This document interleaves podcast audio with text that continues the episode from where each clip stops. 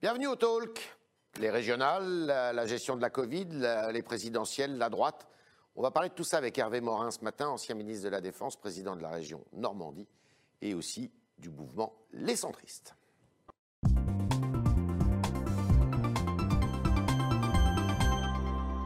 Bonjour Hervé Morin.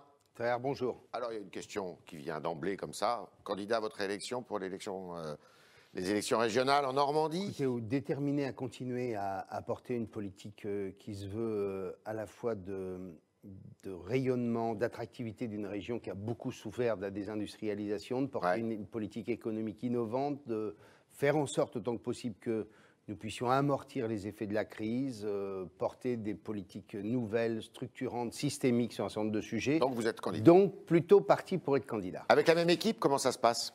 Euh, oui, bien sûr, euh, avec une équipe sortante qui sera nécessairement renouvelée et avec euh, l'idée d'être d'abord et avant tout une liste qui s'adresse au territoire, rassemblant des hommes et des femmes issus et élus de leur territoire, capables de porter un projet dans un bassin de vie et de porter une politique régionale qu'ils sont en capacité ensuite de décliner dans leur bassin de vie. Donc des élus locaux, des hommes de terrain, des gens qui connaissent les Mais vous êtes à droite, vous Oui, mais je vais rassembler très largement avec des hommes et Y des compris femmes. les gens de la majorité présidentielle? Je vais rassembler toutes celles et tous ceux qui sont prêts à porter cette politique régionale et qui, dans leur territoire, sont des figures capables euh, de, euh, de, de- de participer à l'activité du projet? territoire. Voilà. Euh, elles seront décisives, ces élections régionales, d'après vous, à un an de la présidentielle Est-ce qu'elles diront quelque chose? Elles, nécessairement, elles seront décisives, au moins pour certains qui veulent être candidats à l'élection présidentielle. Ouais. C'est-à-dire que ceux qui vont chuter euh, aux élections régionales ne pourront pas être candidats à l'élection présidentielle. Ouais. Ceux qui le seront auront en effet une, lampe, une rampe de lancement qui sera euh, intéressante. Je pense notamment à Valérie Pécresse et à Xavier Bertrand. Euh, et S'ils bien sont battus, ils ne pourront pas se présenter à la Bon, présidentielle. je crois que euh, Xavier Bertrand l'a déjà dit, et je crois qu'en revanche, si l'un d'entre eux est élu, notamment s'il est élu dans un contexte politique national difficile, il aura démontré sa capacité de porter un projet politique. Et vous aussi, non? Oui, mais je ne suis pas candidat à l'élection présidentielle. Vous avez été, à un moment, vous Oui, l'avez songé, pas cette- année, mais... Oui, il y a- euh, il y, a quelques années. quelques années. C'est une idée que, qui, comme j'y ai, songé, je sais que je, ne- je ne suis pas candidat. Alors, le parti Les Républicains euh, est mort, d'après euh, Marion Maréchal. Ah bon C'est votre, analyse aussi? Non, je crois qu'il y a réellement l'espace pour une, une, voilà, un courant de pensée qui très clairement s'adresse euh, aux classes populaires, qui s'adresse euh, à tous les Français et qui est en capacité de porter un projet dans lequel on aura euh, une gouvernance publique radicalement différente portant sur l'idée de subsidiarité et de décentralisation, avec une gouvernance publique dans laquelle on intégrera des conséquences, euh, les conséquences majeures du réchauffement climatique, une gouvernance dans laquelle... C'est pas le cas politique- d'Emmanuel Macron aujourd'hui Non, quel- Il n'est pas, c'est pas un, président de droite. Beaucoup Quel- le décrivent comme un président de droite. Est-ce que le fait d'être un président de droite, c'est simplement euh, d'avoir supprimé l'ISF et de l'avoir remplacé par l'IFI? Ça ne suffit pas pour cela. Je pense que quand on est de droite, on est en capacité de s'adresser non seulement aux chefs d'entreprise, mais à l'ensemble des Français. La droite a perdu un peu euh, le Euh, cordon ombilical avec le, le oui. peuple, comme vous dites. Ou- Ben écoutez, euh, Si on regarde les, les Oui, bah, statistiques, c'est pas terrible. Enfin, les résultats Écoutez, moi, c'est pas terrible. je- je peux au moins vous, vous révéler un secret. J'ai Ouais. fait un sondage fin du mois d'août Ouais. avec des intentions de vote dans la région. Ne comptez pas sur moi pour vous donner les résultats. Mais ce que je constate, c'est que euh, quand on regarde par catégorie socio-professionnelle, euh, je suis en mesure de faire de très beaux scores dans le, ce qui vous concerne. sur les classes populaires. Ce qui vous concerne. Et, et- et en revanche, l'électorat, euh, le Parti socialiste, euh, avec des scores absolument miséreux sur ces mêmes classes populaires. Alors, euh, on parle de, de- de Pécresse, on parle de Madame Pécresse, de Monsieur Bertrand, euh, on parle de Monsieur Barouin. Vous étiez, euh, vous êtes euh, d'ailleurs un fidèle Oui, je euh, suis soutien de- de, de de François. Barouin, mais apparemment, il va pas y aller, si. Écoutez, euh, vous lui poserez la question. D'accord. Mais comment on les départage ces gens-là? Est-ce qu'il faut une primaire? Bah, Déjà, les élections régionales seront un facteur de, Ouais. De, de- de tri. choix, au moins de tri, appelons ça comme ça. Euh, et, et deuxiémement, je pense qu'assez naturellement, il y aura quelqu'un qui se détachera, qui apparaîtra comme euh, euh, bon, répondant mieux à l'opinion Il publique, faut pas, étant plus il faut pas passer par une primaire. S'il le faut, oui, mais Je ne suis pas convaincu que ce sera nécessaire. S'il y a quelqu'un qui se détache très largement, je pense que très naturellement, tout le monde se rangera derrière lui. Et quand il Christian Estrosi dit, mais on n'est pas en situation, il faut passer un pacte avec, la- avec Emmanuel Macron. J'ai le sentiment qu'il pense un peu aussi à, à l'équation politique compliquée des régionales dans la région sud. Ah bon? Oui, je pense. Pourquoi? Renaud Muselienne pourrait Non, pas mais être je- réélu euh, pour, pour euh, la région sud, la, la- la question du Front National et du Rassemblement National est, est- est majeure. Et donc, on voit qu'on on- on doit procéder à des rassemblements les plus larges possibles. C'est pas le cas chez vous? Écoutez, je, je- oui, le Front National est forcément très élevé. euh, Et le Rassemblement national aujourd'hui oui, enfin, c'est la même chose. euh, mais euh, clairement, il y aura une liste en marche et nous, on aura notre propre liste. D'accord. Alors, Valérie Pécresse, il y a quelques jours, a dit que la gestion de la crise sanitaire par le, le gouvernement obéissait à de vieux réflexes soviétiques, réquisition, contrôle administratif, centralisme démocratique, et euh, estimait que euh, eh bien, le gouvernement ne faisait pas assez confiance aux collectivités territoriales. Euh, vous étiez là quand elle a dit ses propos, quand elle a exprimé ses propos. Vous êtes d'accord avec elle?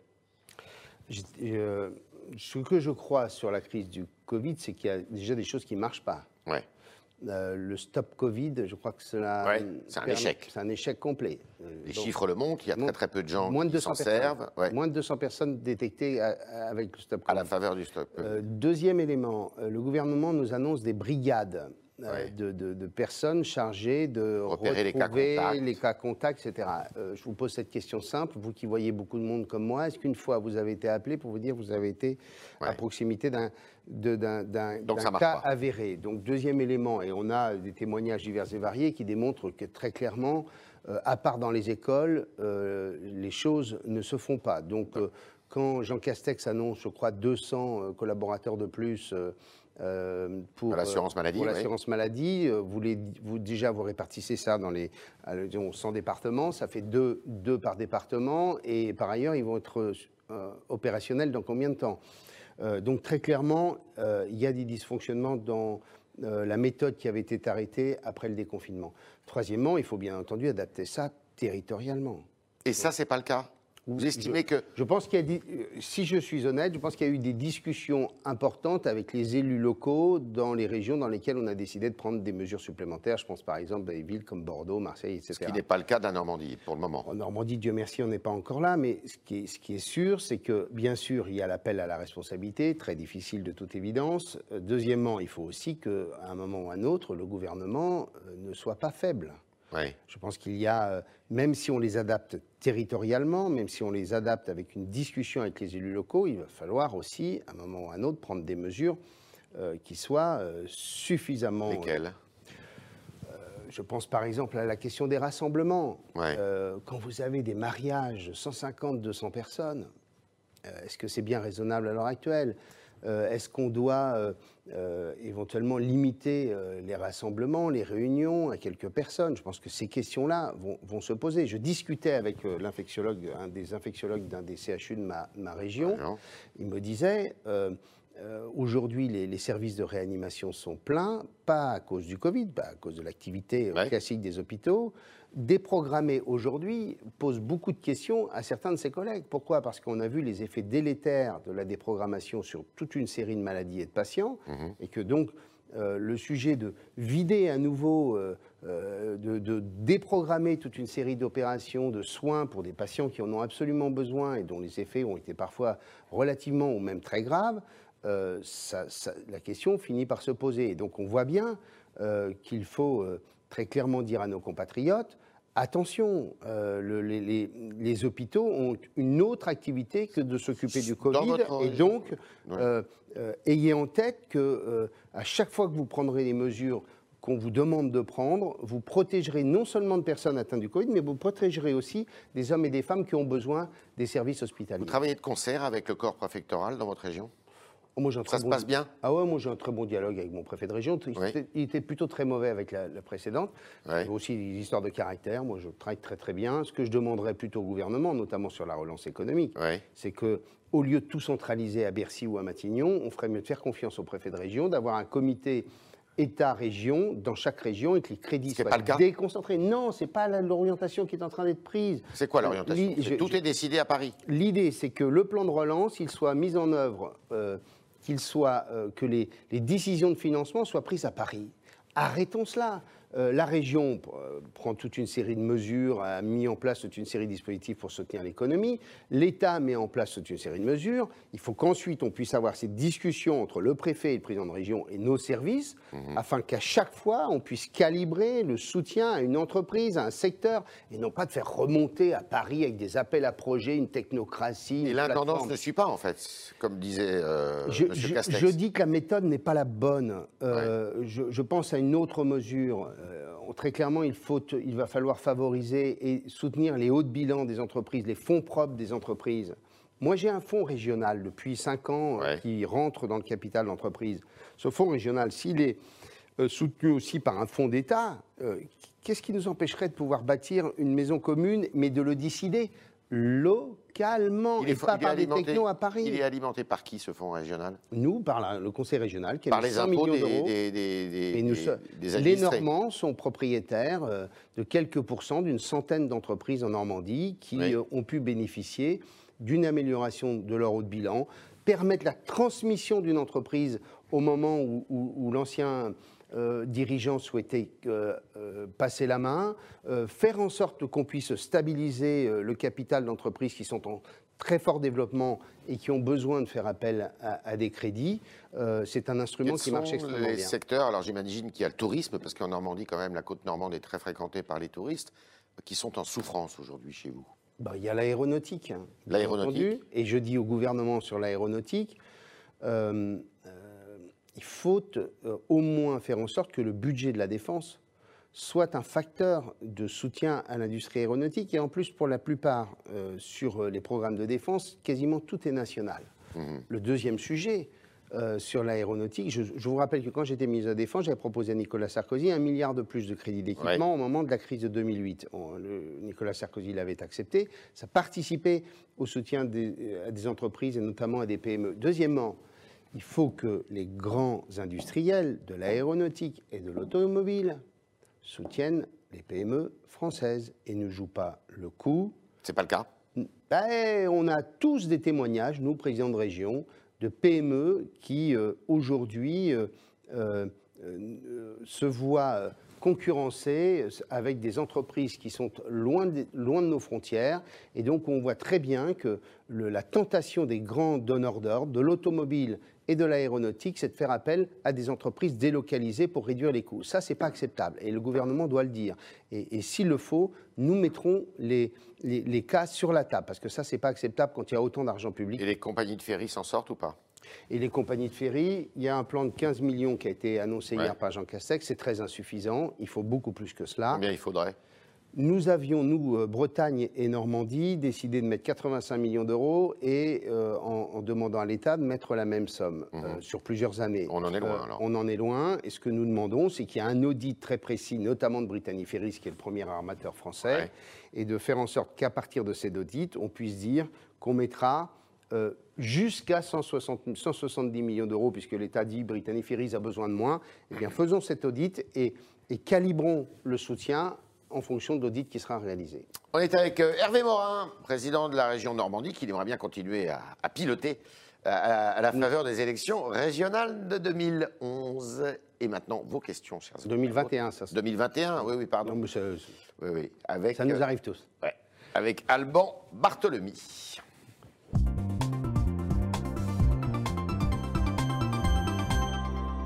Bonjour Alban. Bonjour Yves. Alors vos questions. Bonjour Hervé Morin. Je commence avec la question de Sylvie. En Normandie, euh, le taux d'incidence du coronavirus dépasse aujourd'hui le seuil d'alerte.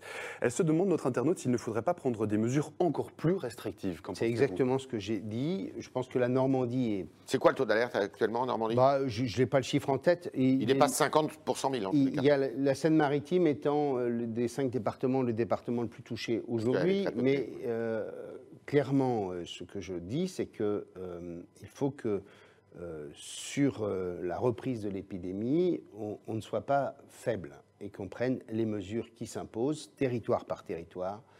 Euh, et je pense qu'il y a notamment la question des regroupements, des regroupements familiaux, des réunions de famille, etc., sur lesquels il va falloir prendre des mesures. Ça, vous n'avez pas le pouvoir, vous, de les interdire ah, Moi, je n'ai aucun pouvoir en la matière. Ni les maires, d'ailleurs. Oui, les maires peut-être dans le cadre de, leur pouvoir de police, mais enfin, bon, de toute façon, il faut que ce soit une mesure qui soit prise par l'État et par un préfet. Mais, mais clairement, il faut qu'on ne peut pas se permettre le luxe, euh, un temps soit peu, de se retrouver dans une situation aussi calamiteuse qu'au printemps dernier. Le reconfinement général, c'est un drame total économique, social et sanitaire pour la France.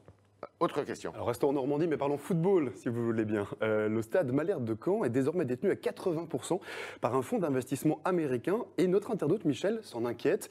Il se demande si le club ne va pas devenir l'équivalent du PSG, beaucoup d'argent et peu de passion. Qu'est-ce que vous en pensez? Est-ce que le fait qu'un investisseur, américain vienne dans un club bah, historique Écoutez, il euh, faut le faire le tour de table capitalistique sur un club de foot. C'est cher un club de foot. J'adore le football, donc je. Euh, et puis, ce qu'oublie de dire votre internaute, c'est qu'il y a tout de même à la tête un, patron très français qui s'appelle Pierre-Antoine Capton, euh, qui est un Normand, un Trouvillet, qui euh, l'année dernière déjà a voulu reprendre le club, ça n'a pas, été possible. Il y a Jean-François Bertin qui est, revenu. Euh, bon, euh, voilà, on a... Sans les Américains, c'était difficile. Bah, Pierre-Antoine a fait un tour de table permettant de recapitaliser le, club, et, et, deuxièmement de lui donner une possibilité de revenir assez rapidement en première division. Ça se passe pas trop mal en plus pour l'instant. Plutôt une bonne nouvelle donc. Bah, écoutez, oui, il vaut mieux ça qu'un club qui soit rétrogradé parce qu'on n'a plus la situation financière pour le tenir. Autre question. Tout autre chose. Pour faire face aux, défis économiques actuels, vous en parliez tout à l'heure, ne faudrait-il pas sortir enfin de l'Union européenne demande Sylvain. Avez-vous changé d'avis sur cette question? Non, je n'ai absolument pas changé d'avis. Ce n'est pas en se refermant sur nos frontières qu'on va, va, gagner les combats de demain. Il faut accepter la compétition. Il faut aussi demander à l'Union européenne de protéger et avoir des mesures douanières qui sont en capacité de protéger en effet nos entreprises. Sur cette histoire, on fait souvent preuve de beaucoup de naïveté, et ça je le regrette, sur bien des sujets, mais, mais la question pour nous, c'est d'avoir une économie performante capable d'être dans, le, dans, le, dans la compétition. Euh, euh, tous ceux qui refusent la compétition finissent par mourir, c'est un principe de base, mais il faut accepter une compétition qui soit d'égal à égal. Je pense que c'est ça le sujet. Autre question. La droite et le centre est devenu, euh, pour Marion sur le Figaro.fr, un modèle de reculade. On promet plus de sécurité, au final rien ne change. Que pouvez-vous lui répondre? Eh bien, lui répondre qu'en effet, c'est un sujet extrêmement difficile, mais que la question de l'autorité est une question centrale parce qu'on voit bien que nos compatriotes se demandent où va le pays, euh, où se situe euh, la cohésion euh, dont la société française a besoin, et que cette cohésion, elle est notamment liée à un pouvoir, à une organisation capable de répondre à cette demande importante d'autorité, que les décisions de justice soient prises que euh, les sanctions soient fermes, soient dures, qu'elles soient effectives. Euh, moi, je serais président de la République. La première chose que je ferais, c'est réunir les acteurs réels du terrain et comprendre pourquoi la chaîne pénale ne marche pas. Vous parliez football. J'avais demandé à un de mes amis qui était au syndicat Alliance de police de me dire ce qu'étaient devenus les 120 ou 130 interpellations. Euh, eh bien, entre les mineurs qui, sont, qui ont été renvoyés chez eux, ceux pour qui on a décidé de ne rien faire sinon des rappels à la loi, on constatait qu'il y avait à tout cassé 15 à 20 personnes qui avaient Parlé de spectateurs, de, oui, vous savez, supporters? Euh, les supporters sur les Champs-Élysées. D'accord. Euh, donc, voilà, la, question c'est que le, le, policier se dit, mais moi j'arrête, il ne se passe rien. Euh, on voit des, comportements absolument inacceptables qui font simplement l'objet d'un rappel à la loi. Je me souviens de, cet élu en Normandie euh, qui, avait été agressé. Euh, les peines de prison ne sont pas exécutées. quand elles sont exécutées, elles sont exécutées plusieurs années après, donc les faits bien entendu, euh, est beaucoup plus faible, notamment quand il s'agit de populations jeunes. Il faut traiter les mineurs autrement que dans l'inspiration de l'ordonnance de 45. la réponse pénale. Hein. Il faut la muscler et il faut comprendre pourquoi tout ça ne marche pas point par point et créer, remettre, euh, euh, faire en sorte qu'en effet, à une infraction, à une faute, un délit, il y ait derrière une sanction et pas simplement pour les automobilistes. Dernière question, euh, Alban. Euh, dernière question. Alors, c'est euh, la transition est toute trouvée. Selon notre internaute Pipo, la droite devrait d'abord trouver un programme avant de chercher un candidat. Ne mettez-vous pas la charrue avant les bœufs C'est sa question. Moi, je pense que l'existence précède l'essence en politique. En clair, il faut d'abord un homme et une femme qui incarnent, et ensuite, cet homme ou cette femme a nécessairement derrière un projet, une équipe. je pense que on ne peut pas désincarner un projet politique. je pense qu'il se bâtit par d'abord un homme qui veut incarner cette, volonté et qui ensuite participe à la, à la construction d'un projet politique en associant toutes celles et tous ceux qui le souhaitent. Vous êtes confiant pour l'avenir de la droite en France? Oui, je pense qu'il y a. Hum, il y a une place Oui, mais je suis sûr de ça. Je, pense que beaucoup de nos compatriotes attendent une proposition alternative. Euh, elle n'existe pas pour l'instant. Voilà pourquoi on peut se dire ah, mais est-ce que les Républicains, ou la droite et le centre-droit existent encore? Le jour où, après les régionales, on aura euh, un candidat, je pense que cette question-là, vous ne me la poserez plus. Merci Hervé Morin, merci d'avoir répondu à toutes nos questions, merci d'avoir euh, posé les vôtres, chers internautes, grâce ce matin à Alban Barthelemy. Et à demain, si vous le voulez bien.